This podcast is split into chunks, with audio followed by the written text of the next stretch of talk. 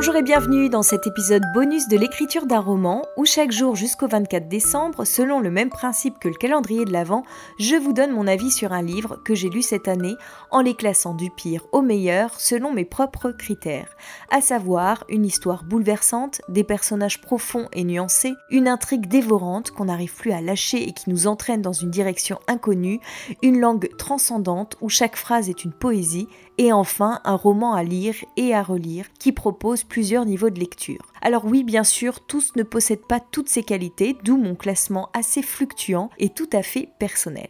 Ceci étant dit, aujourd'hui on en est donc au huitième roman de ma pile. Et c'est encore une fois un livre que j'ai pioché dans la bibliothèque de mes parents sur les conseils de ma mère qui avait beaucoup aimé. Il est longtemps resté sur mon étagère sans que je n'y touche. La couverture et l'épaisseur du bouquin ne me donnaient pas envie de m'y plonger. Et puis, je ne sais pas ce qui m'a décidé, sans doute le dernier confinement, où je voyais la pile de mes livres s'amenuiser dangereusement, je m'en suis emparée. Et comme j'ai bien fait.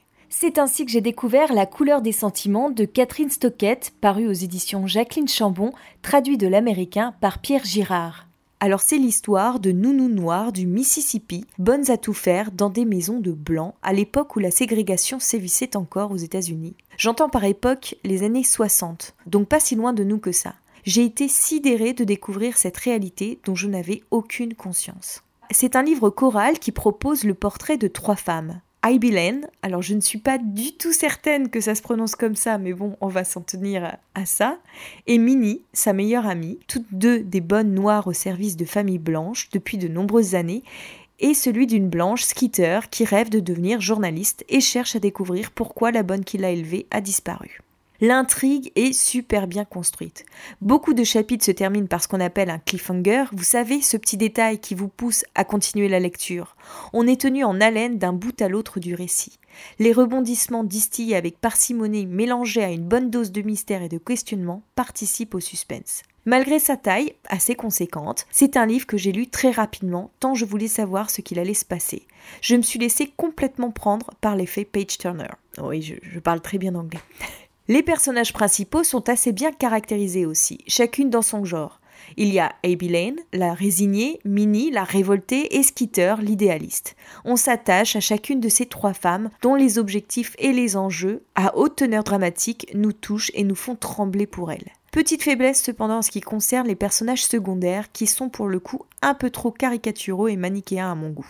L'écriture, quant à elle, ne présente rien de particulièrement extraordinaire. C'est ce qui fait que je ne classerai pas ce livre parmi les grandes œuvres de la littérature, mais elle est simple et efficace, ça se lit bien, sans jamais tomber dans le pathos. Et si j'ai beaucoup aimé, c'est que non seulement j'ai été prise par l'histoire, que j'ai été touchée par le destin de ces femmes, mais qu'en plus ça m'a permis de découvrir une page d'histoire qui m'apporte un regard nouveau sur ce que je peux comprendre des États-Unis d'aujourd'hui, et de manière plus générale un nouveau regard sur le monde. Rien que pour ça, ce livre vaut le détour. C'est aussi un livre qui m'a fait prendre conscience comme il n'y avait aucun besoin de surenchère dans les descriptions de sentiments pour faire passer des émotions au lecteur. Il suffit juste pour ça qu'il puisse s'identifier et qu'il comprenne bien les enjeux.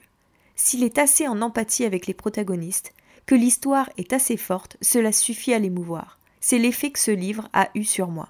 Une seule chose ne m'a pas paru très crédible, c'est les liens qui relient Skitter à ses amies blanches, notamment avec le personnage censé être sa meilleure amie d'enfance qui tient un rôle secondaire. On ne comprend mais alors pas du tout ce qui les attache l'une à l'autre, et ceci vient du fait que justement cette amie est trop caricaturale. Les personnages secondaires sont vraiment la grosse faiblesse de ce roman.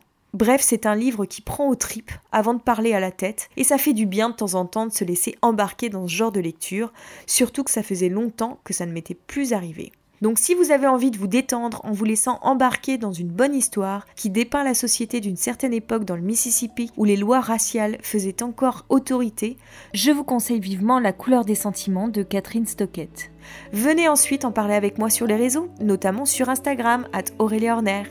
En attendant, on se retrouve dès demain pour le septième roman de ma pile, avec un auteur qui m'a bouleversé, mais qui ne fait pourtant pas l'unanimité. Vous avez une petite idée de qui je veux parler? D'ici là, bonne lecture à vous et à demain